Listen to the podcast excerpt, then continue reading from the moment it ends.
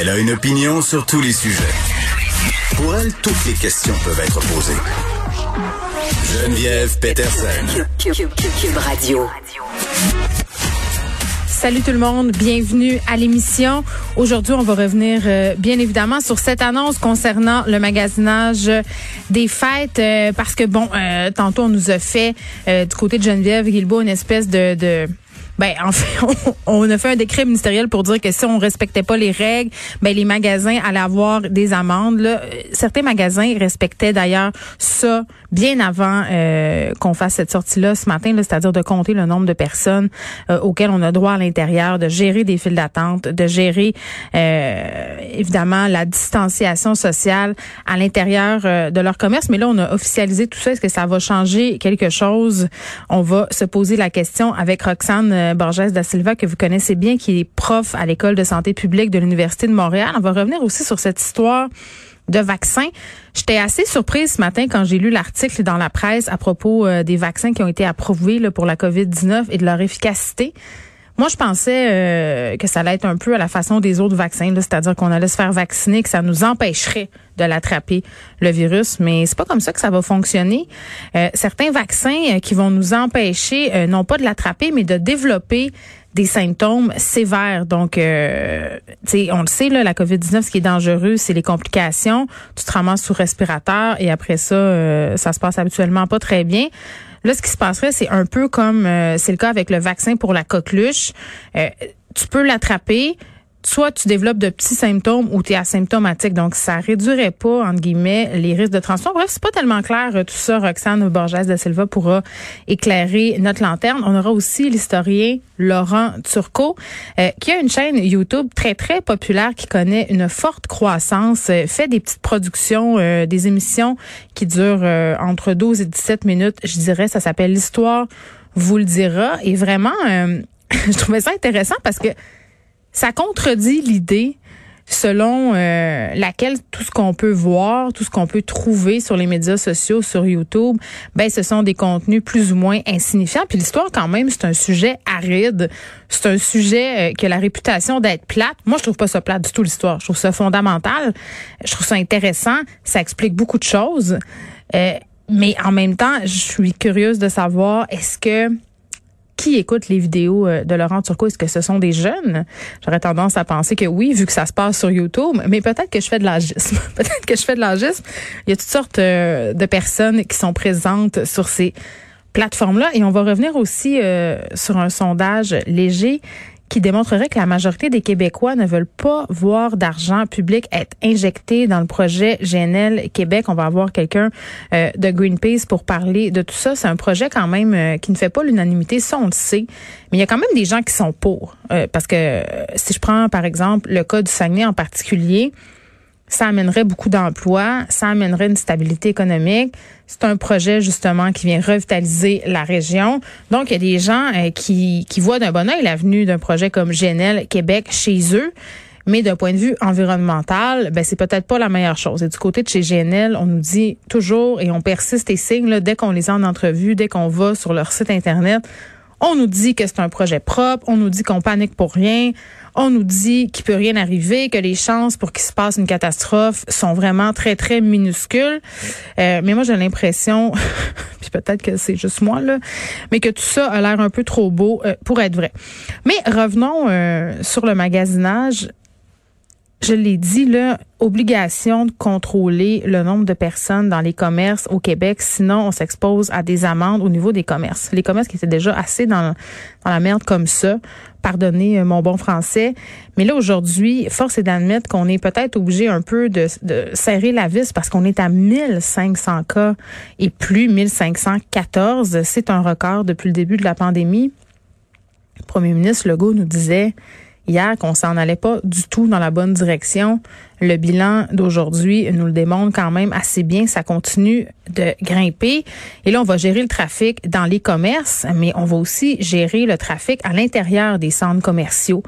Et, ça, c'est peut-être là où le bas blesse davantage parce que euh, je le disais, beaucoup de commerces opéraient déjà un certain contrôle. Si je prends l'exemple euh, près de chez moi, là, on parle pas des centres commerciaux. Là, on parle des commerces qui ont pignon sur rue.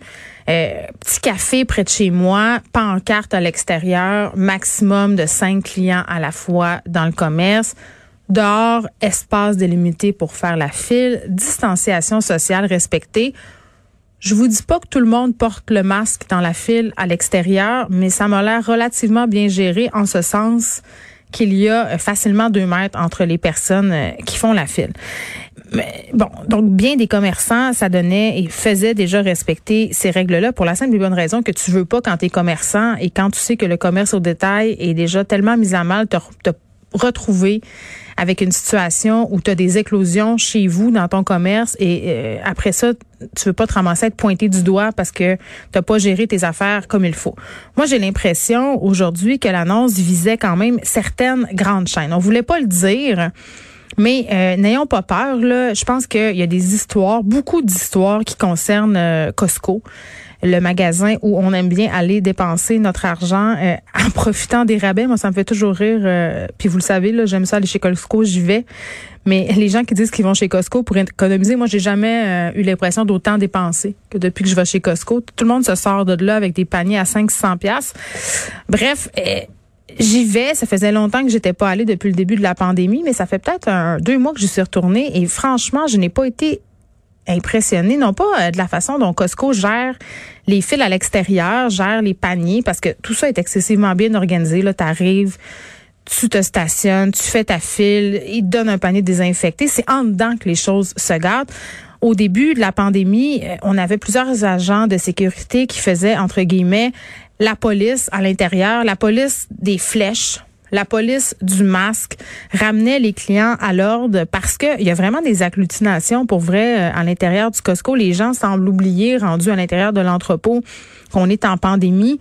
J'ai vu personnellement des gens porter le masque de façon excessivement créative. Pour vrai, là, j'ai vu du monde euh, qui avait des bandeaux sur la bouche, des bandeaux de sport tu sais, comme en faisant leur magasinage. Le masque en tout du nez, on n'en parle même pas.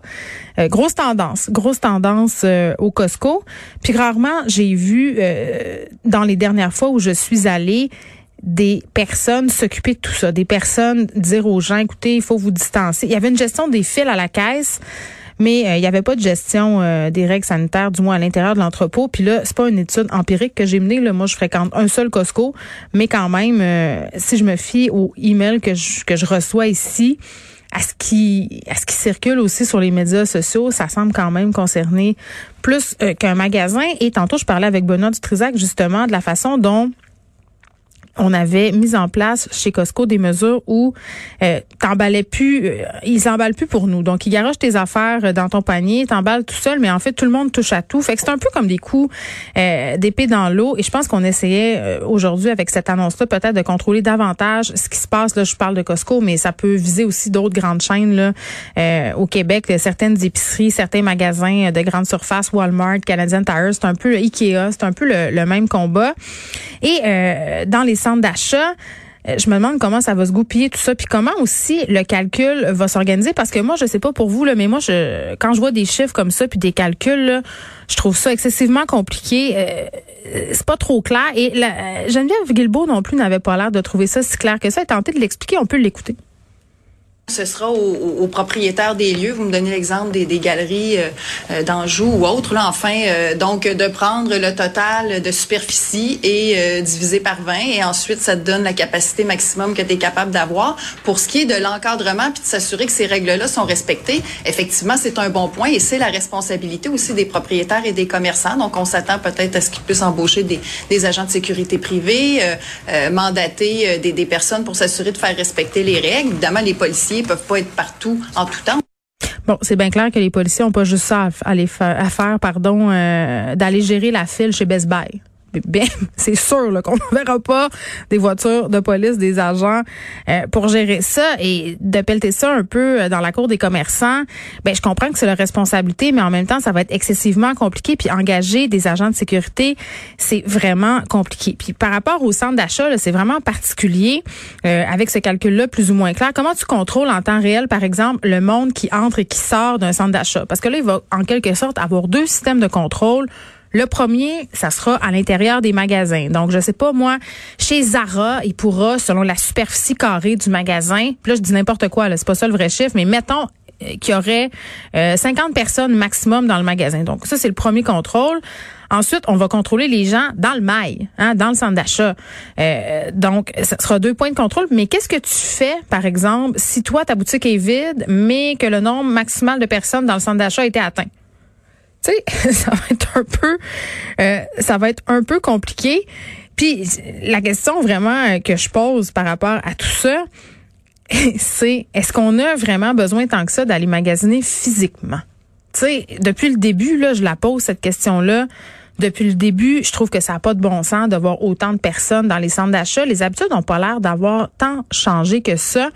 Premier ministre Legault qui insistait beaucoup lors des derniers points de presse en disant, écoutez, là, si vous avez à vous rendre en magasin, ça devrait être seulement euh, parce que vous n'avez pas d'autres options.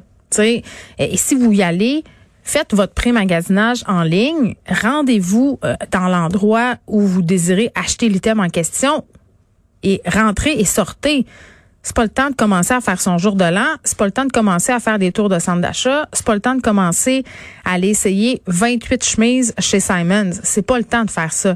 Et des gens quand même semblent faire fi de ces mesures-là. Puis je parlais des ados euh, plutôt la semaine dernière euh, qui peuvent pas vraiment socialiser, commence à faire froid aussi que vous pensez qu'ils vont socialiser, puis on peut pas leur en vouloir, puis on les comprend. Ils vont au centre d'achat peuvent se promener, faire des tours de centre d'achat.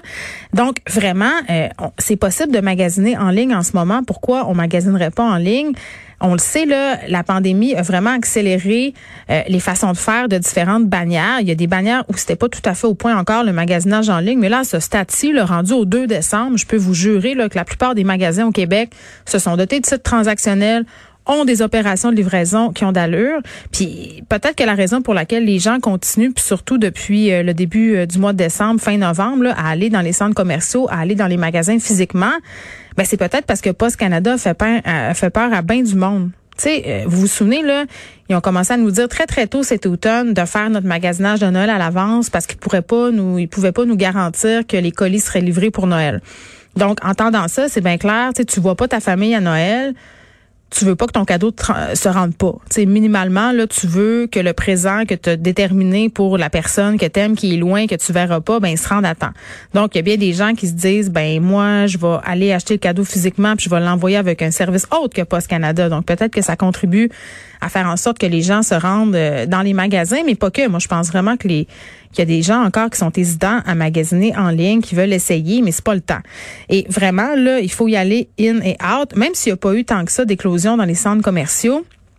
Euh, depuis le début de la pandémie, euh, même si les commerçants ça marchait bien, euh, gérer ça bien, je pense qu'il faut faire notre part là-dedans. Puis tu sais, quand on fait appel au gros bon sens de la population, ben, le gros bon sens, c'est de pas aller perdre un après-midi dans un centre commercial à flâner. Et j'espère que là, ce qui risque pas d'arriver, c'est que tout le monde se garoche d'ici vendredi, parce que c'est vendredi que ces mesures-là vont commencer à être effectives. Et, je peux jurer, demain c'est jeudi, là, c'est le jour de la paye. On le sait, les centres commerciaux sont ouverts jusqu'à 21 heures.